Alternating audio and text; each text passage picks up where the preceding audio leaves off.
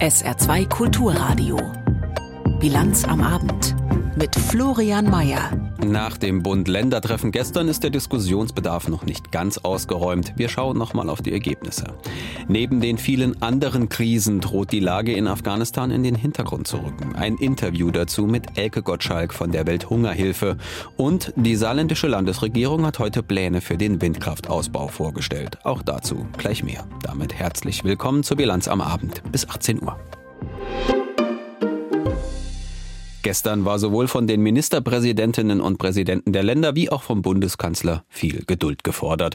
Schon die Vorbesprechung der Länderchefs dauerte länger als geplant und auch die anschließenden Verhandlungen mit dem Bund zogen sich bis in die heutigen frühen Morgenstunden. Aber mit einem Ergebnis beim aktuell größten Streitthema zwischen Bund und Ländern, zwischen Regierung und Opposition und auch in der Regierungskoalition selbst. Migration und Asylpolitik. Und auch wenn nicht alle vollends zufrieden mit den Beschlüssen sind, sie zeigen zeigen, dass Kompromisse doch noch möglich sind. Christopher Jenert fasst die Ergebnisse nochmal zusammen. Einen guten halben Tag hatten alle Zeit, um die Ergebnisse sacken zu lassen. Wie die Beschlüsse eingeordnet werden, das hängt offenbar stark vom Standpunkt ab. Die Grünen-Fraktion im Bundestag ist skeptisch, ob Leistungskürzungen bei Asylbewerbern wirklich die Lösung sind. Unter anderem wurde beschlossen, Bezahlkarten statt Bargeld auszugeben. Aber bei Fraktionschefin Katharina Dröge besteht zumindest die Hoffnung, dass das ein Kompromiss ist, der Ruhe schafft. Wir als Grüne Bundestagsfraktion hoffen, dass diese gemeinsame Einigung jetzt auch ein Ausgangspunkt dafür ist, dass die demokratischen Parteien in diesem Land miteinander auch wieder deutlich sachorientierter über das Thema Migrationspolitik sprechen. Dieser Wunsch wird möglicherweise verhallen. Während die SPD-Fraktion zufrieden ist und Kanzler Olaf Scholz sogar das Wort historisch verwendet, scheint vor allem die Union mit den Beschlüssen nicht zufrieden zu sein.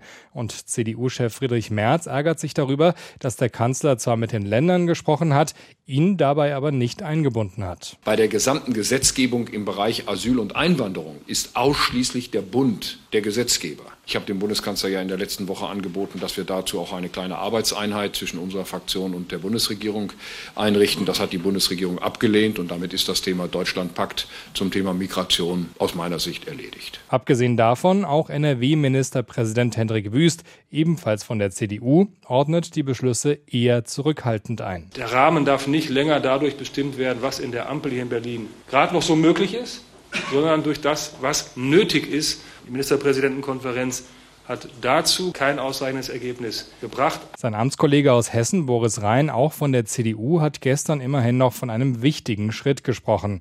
Die Kritik von Wüst und Merz unter anderem, es gibt immer noch zu wenig Geld für die Kommunen. Der Fraktionschef der FDP, Christian Dörr, zeigt sich von den Statements der Union irritiert. Weil ja durchaus von der Anzahl viele CDU und CSU-Ministerpräsidenten anwesend waren, die diese Vorschläge unterstützt haben. Insofern ähm, frage ich mich, inwiefern die CDU Deutschlands äh, Kontakt hat zu ihren eigenen Ministerpräsidenten. Ich bin gerne bereit, auch Handynummern dort weiterzureichen. Das sind wichtige Schritte, aber es werden weitere folgen. Er meint unter anderem das sogenannte Rückführungspaket, mit dem Abschiebungen schneller und einfacher möglich sein sollen, wenn für Migranten keine Bleibeperspektive besteht. Einig ist sich die Union übrigens, zumindest in Teilen, mit Dietmar Bartsch von der Linkspartei. Schnellere Verfahren, weniger Geld ab 18 Monaten, Bezahlkarten, Abkommen mit anderen Ländern und Prüfung äh, auch außerhalb der EU. Da ist sehr, sehr viel Wunschkonzert dabei. Ich bin vor allen Dingen sehr gespannt, was denn von diesen Beschlüssen ernsthaft etwas an der Flüchtlingssituation in Deutschland ändern soll. Tag 1 nach der lang erwarteten Ministerpräsidentenkonferenz zeigt also, der Wunsch nach einer großen Lösung wird wohl erstmal genau das bleiben. Ein Wunsch. Der Migrationsstreit zwischen der Ampel und der Opposition geht weiter. Und zu den Ergebnissen der Ministerpräsidentenkonferenz hören Sie jetzt einen Kommentar von Torben Ostermann. Eine Zeitenwende in der Migrationspolitik. Schluss mit wir schaffen das, hinzu wir schaffen das so nicht mehr und müssen aus diesem Grund einiges ändern. Das, was die Ministerpräsidenten und der Bundeskanzler nun beschlossen haben, wäre vor einigen Jahren noch kaum vorstellbar gewesen. Gleich mehrere Maßnahmen sollen klarmachen, Deutschland wird unattraktiver als Zielland. Statt Bargeld sollen künftig Bezahlkarten verteilt werden.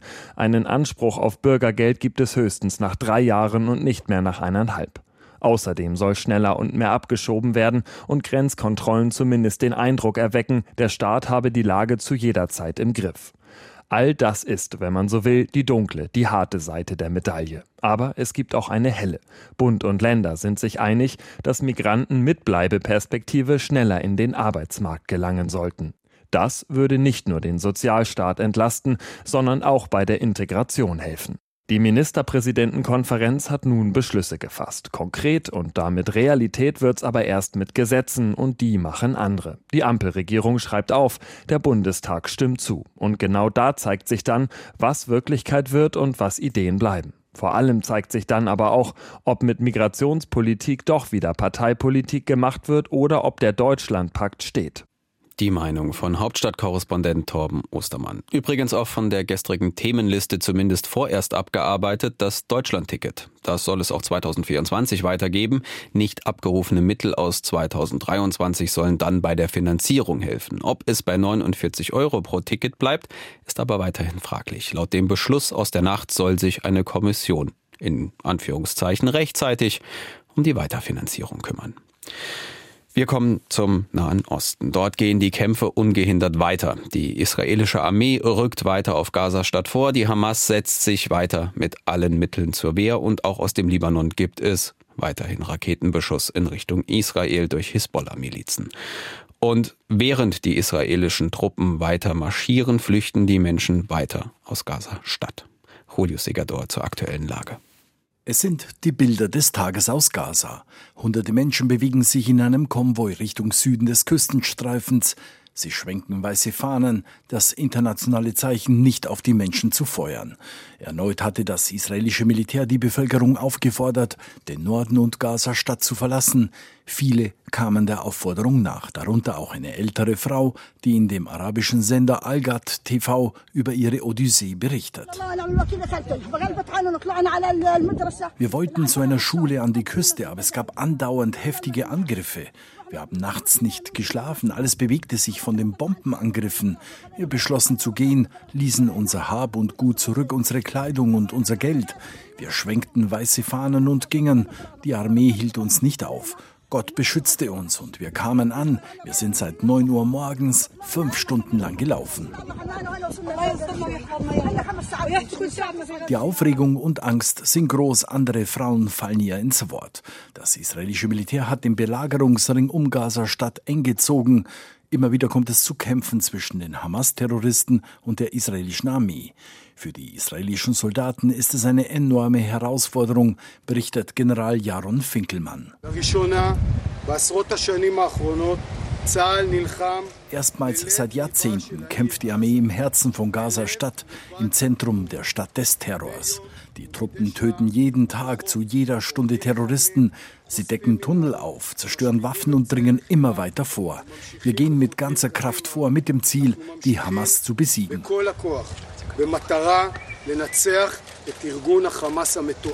Genau einen Monat nach dem verheerenden Angriff der Hamas gibt Israel eine klare militärische Antwort. Auch wenn der internationale Druck, eine Feuerpause einzulegen, um die humanitäre Situation der Bevölkerung zu verbessern, von Stunde zu Stunde wächst. Doch Israels Premier Benjamin Netanyahu gibt sich weiter unnachgiebig. Nun, es wird keinen Waffenstillstand, keinen allgemeinen Waffenstillstand in Gaza ohne die Freilassung unserer Geiseln geben. Was taktische kleine Pausen angeht, eine Stunde hier, eine Stunde da, so hatten wir das schon einmal. Aber ich glaube nicht, dass es einen allgemeinen Waffenstillstand geben wird. Ich denke, es behindert unsere Kriegsanstrengungen. Es wird unsere Bemühungen, unsere Geiseln zu befreien, behindern. Denn das Einzige, was bei diesen Kriminellen und der Hamas wirkt, ist der militärische Druck, den wir ausüben. Und was durch diesen Nahostkonflikt, durch den Krieg wieder deutlich geworden ist, der Antisemitismus in Deutschland ist keinesfalls verschwunden. Ganz im Gegenteil. Denn wie der Bundesbeauftragte für den Kampf gegen den Antisemitismus Felix Klein heute mitgeteilt hat, zeigt sich ein deutlich angestiegener Judenhass hierzulande. Klein fordert daher mehr öffentliche Gelder für den Schutz jüdischer Einrichtungen. Dazu Dietrich Karl Meurer. Seit genau einem Monat befinden sich Jüdinnen und Juden in Deutschland im Ausnahmezustand. Regelrecht bestürzt über das gegenwärtige gesellschaftliche Klima zeigt sich der Bundesbeauftragte für den Kampf gegen den Antisemitismus Felix Klein. Ein antisemitisches Grundrauschen mit regelmäßigen Ausschlägen nach oben ist für die jüdische Gemeinschaft in Deutschland, genau wie an vielen anderen Orten, praktisch schon immer normal gewesen. Aber was wir seit dem 7. Oktober sehen, ist Judenhass auf einem in Deutschland seit Jahrzehnten nicht mehr dagewesenen Niveau. Seit dem Angriff der palästinensischen Terrororganisation Hamas auf Israel habe das Bundeskriminalamt mindestens 2000 Straftaten gezählt.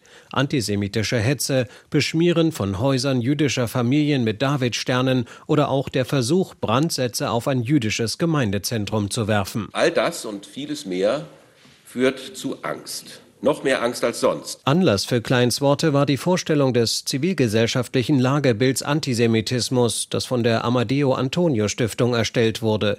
Es legt den Schwerpunkt auf Angriffe auf Gedenkstätten und Erinnerungsorte sowie auf den Antisemitismus von rechts. Nicolas Lille von der Amadeo Antonio Stiftung betont, Judenhass sei nicht nur bei Rechten zu erleben. Islamistische und linke Gruppierungen sind gerade lauter, verherrlichen den Terror und ähm, stellen dafür die Grundlage für weitere antisemitische Vorfälle.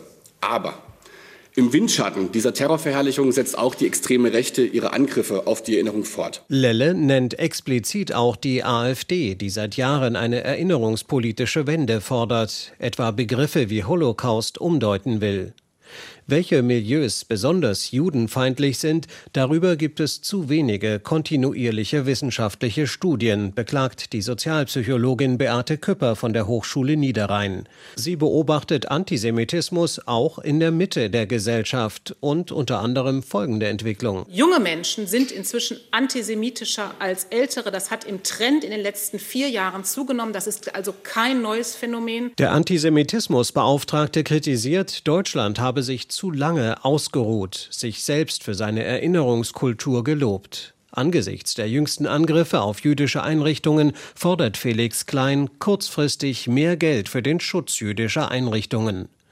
Bei aller Sorge, kurz vor dem 85. Jahrestag der antijüdischen Pogrome vom 9. November 1938 sagt Klein, 2023 ist nicht 1938. Das Gift des Antisemitismus existiert zwar noch immer, es zeigt sich gerade jetzt besonders stark.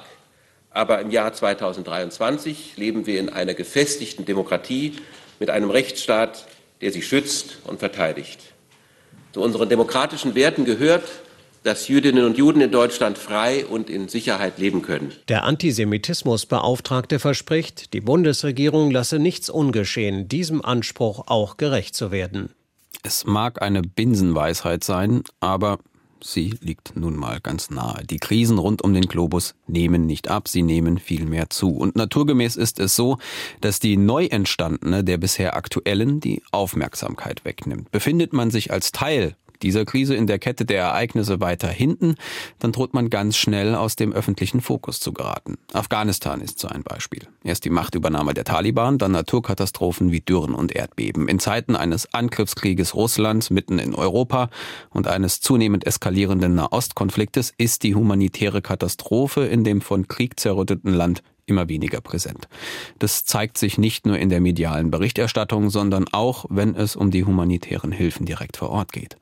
Über diese Umstände konnte ich heute vor unserer Sendung mit Elke Gottschalk in Bonn sprechen. Sie ist die Regionaldirektorin der Welthungerhilfe für Asien und Südamerika und war erst kürzlich selbst in Afghanistan, um sich ein Bild von der Lage vor Ort machen zu können. Frau Gottschalk, die Lage in Afghanistan, die ist ja schon länger, man kann es nicht anders sagen, katastrophal. Kriege, Hunger, Naturkatastrophen, dann Dürren, die Machtübernahme der Taliban jüngst. Da kommt jetzt sehr, sehr vieles in diesem Land zusammen. Jetzt sollen die Flüchtlinge aus Pakistan zurück nach Afghanistan geschickt werden. Ist dieses Land überhaupt in der Lage, damit irgendwie vernünftig umzugehen? Ja, Afghanistan ist wirklich in einer sehr problematischen Situation. Das gehört ja sowieso zu einem der ärmsten Länder der Welt. Wir haben 29 Millionen Afghanen, die auf humanitäre Hilfe angewiesen sind. Das sind 70 Prozent der Bevölkerung und 15 Millionen sind vom Hunger bedroht. Und dann kommen auf diese katastrophale Situation halt einzelne Katastrophen dazu, das Erdbeben in Herat, wo nochmal 50.000 Familien obdachlos geworden sind. Und jetzt die Flüchtlinge aus Pakistan, da kommen ganze Familien mit ihrer Habe an, sind zum Teil schon Tage unterwegs und wissen nicht wohin. Zur gleichen Zeit gibt es halt auch nicht genug finanzielle Unterstützung für das Land. Gerade in diesem Jahr ist die Unterstützung durch die internationalen Geber sehr stark zurückgegangen. Also am Ende heißt, die Menschen und vor allem hier wieder die Frauen und die Kinder werden unter den Bedingungen noch stärker leiden, als sie jetzt schon leiden. Hm. Dass die internationalen Geldgeber ihre Hilfen zurückgefahren haben, hat ja auch mit der Machtübernahme der Taliban zu tun. Sie plädieren für eine Zusammenarbeit der westlichen Länder mit den Taliban, wenn es da um die humanitäre Hilfe geht. Das ist politisch, mag ich es mal formulieren, durchaus eine steile Forderung. Ihr Standpunkt ist also, ohne die Taliban geht's halt nicht. Damit muss man sich abfinden. Also mir geht es hauptsächlich um die Menschen in Afghanistan. Ich war ja dort, ich habe es gesehen. Die Taliban sind zurzeit an der Macht und damit müssen wir umgehen. Und deshalb halte ich es auch für extrem wichtig, dass wir versuchen, Gesprächskanäle offen zu halten. Also die Zivilgesellschaft auf der einen Seite, Taliban, aber auch UN und die internationale Community. Weil es wäre total wichtig für das Land, auch zum Beispiel einen Friedensprozess aufzusetzen. Ne? Es ist klar, das wird es jetzt nicht geben. Die Taliban sind nicht anerkannt. Die Fronten sind halt total verhärtet. Aber die Taliban zu isolieren führt auch in eine Sackgasse. Und wir als Welthungerhilfe und alle Organisationen, die vor Ort in Afghanistan arbeiten, wir müssen uns ja mit den Taliban abstimmen. Also wir brauchen eine Erlaubnis, um dort arbeiten zu können. Wir müssen unsere Projekte zur Registrierung vorlegen. Wir müssen mit den lokalen de facto Autoritäten uns treffen, um Zugang zu den Dörfern, zur Bevölkerung zu verhandeln. Wir müssen aushandeln, dass Frauen arbeiten können weil wir nur so die Bedürftigen erreichen können. Das heißt, wir sind darauf angewiesen, mit den Taliban zu sprechen und zu verhandeln. Es geht nicht ohne sie. Wie schwierig ist das in der Praxis, mit diesen Machthabern das auszudiskutieren, was Sie gerade alles aufgezählt haben? Ja, es gibt eben nicht nur die Taliban, sondern es gibt ganz unterschiedliche Strömungen von den Taliban, die offener oder weniger offen sind, jetzt auch für die Unterstützung der Bevölkerung. Und es entscheidet wirklich äh, sich von Ort zu Ort, von Provinz zu Provinz, von Distrikt zu Distrikt, wen sie da antreffen, wie lange die Personen dann auf, auf ihrem Posten bleiben, welche Vertrauensbeziehungen sie aufbauen können. Und das ist die Arbeit von unserem nationalen Personal. Die sind 70, 80 Prozent ihrer Zeit damit beschäftigt, mit den Taliban zu verhandeln. Und das funktioniert zum Großteil. Wir haben auch in den meisten Gebieten, wo wir arbeiten, können Frauen für uns arbeiten, aber in manchen eben nicht. Und dann äh, müssen wir zum Teil, kriegen wir heute eine Zusage und morgen eine Absage. Wir müssen da komplett flexibel die ganze Zeit reagieren und es macht es alles sehr aufwendig. Hm. Jetzt rückt Afghanistan auch durch, ich will es mal formulieren, neue Krisen, die Ukraine, der Nahe Osten weiter in den Hintergrund. Es entsteht ja auch global betrachtet immer wieder so eine Art Verteilungskampf in Sachen Aufmerksamkeit und dann automatisch damit auch Hilfen.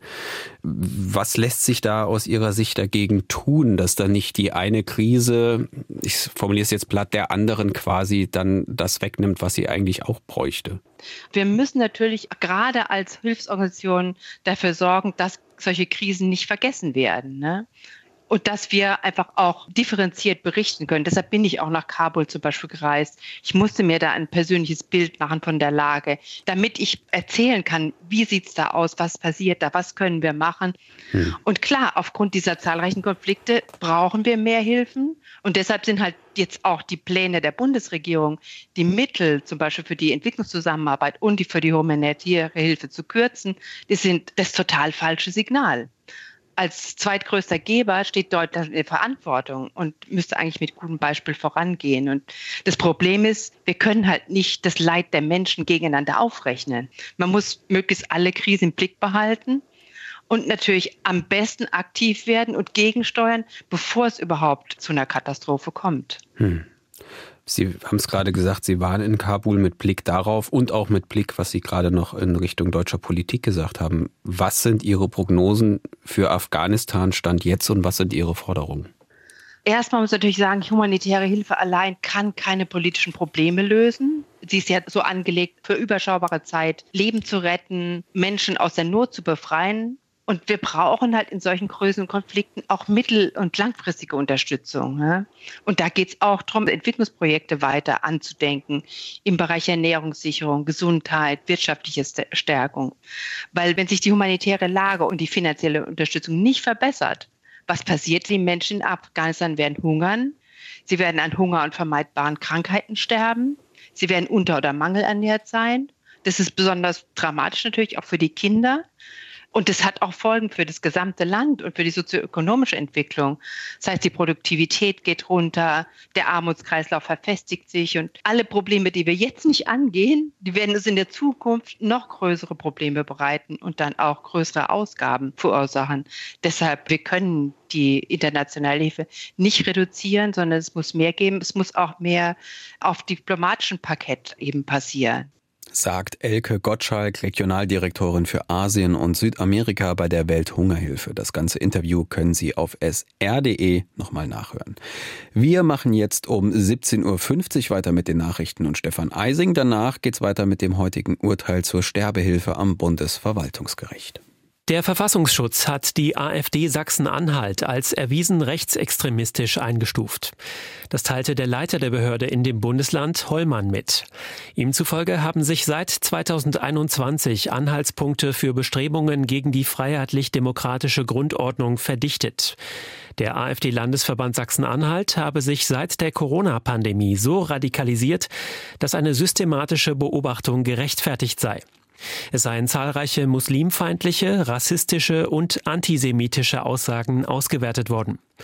Mit der Einstufung werden unter anderem die Hürden für das Abhören von Telefonaten niedriger. Schon vor zwei Jahren war die AfD in Thüringen als gesichert rechtsextremistisch eingestuft worden. Der portugiesische Ministerpräsident Costa hat seinen Rücktritt erklärt. Hintergrund sind Korruptionsermittlungen gegen Mitglieder seiner Regierung. Die Staatsanwaltschaft untersucht dabei Unregelmäßigkeiten bei Lithium- und Wasserstoffprojekten. Costa erklärte, sein Gewissen sei rein. Er sei bereit, mit der Justiz zu kooperieren. Costa begründete seinen Rücktritt mit den Worten, ein Ministerpräsident müsse über jeglichen Verdacht erhaben sein. In Saarbrücken haben Ermittler heute Räume der Handwerkskammer durchsucht. Einen entsprechenden Bericht der Saarbrücker Zeitung hat die Staatsanwaltschaft dem SR bestätigt. Gegen einen Verantwortlichen der Kammer bestehe der Anfangsverdacht der Untreue und der Bestechlichkeit. Weitere Angaben wurden nicht gemacht, aus Gründen des Persönlichkeits- und des Verfahrensschutzes, wie es hieß.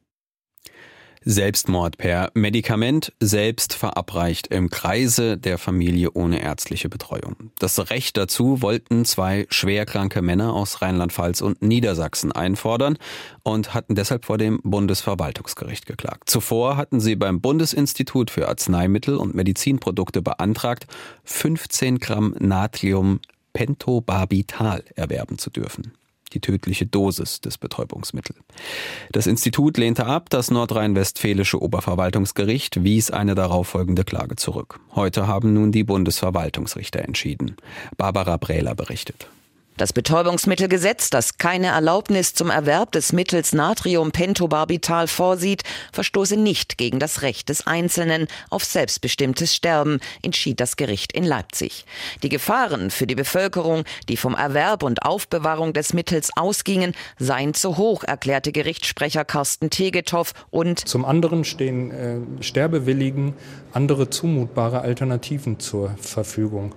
Das Gericht hat darauf verwiesen, dass Sterbehilfeorganisationen ihre Arbeit wieder aufgenommen haben und Sterbewillige einen Arzt finden können, der ihnen entsprechende Arzneimittel zur Durchführung ihres Sterbewunsches verschreiben können. Geklagt hatten zwei Männer aus Rheinland-Pfalz und Niedersachsen. Der eine ist durch multiple Sklerose fast vollständig gelähmt, der andere schwer an Krebs erkrankt. Beide hatten beim Bundesinstitut für Arzneimittel und Medizinprodukte die Erlaubnis verlangt, Natriumpentobarbital erwerben zu dürfen.